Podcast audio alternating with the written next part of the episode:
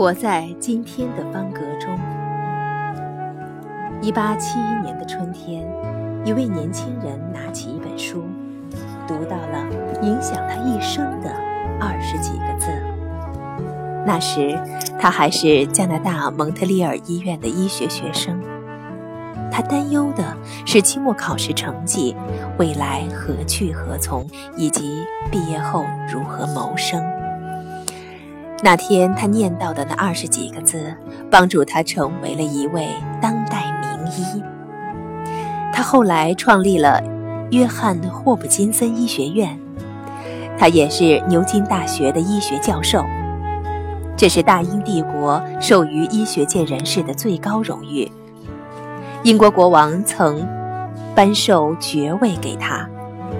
当他去世后，后人撰写了两部共计一千四百六十六页的巨著，介绍他的一生。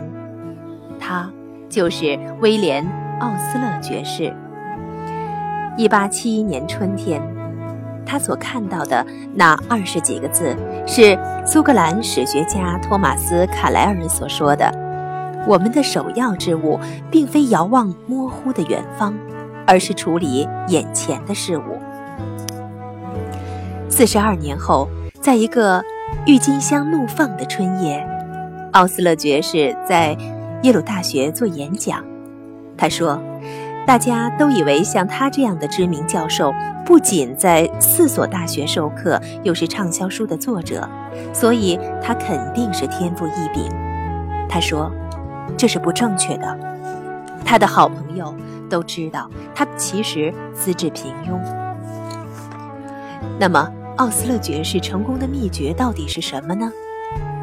他认为，这完全归功于自己一直活在今天的方格中。在耶鲁大学演讲前的几个月，奥斯勒曾搭乘轮船横渡大西洋。他注意到，若船若船长按下一个按键，船上所有的舱门便立即封闭。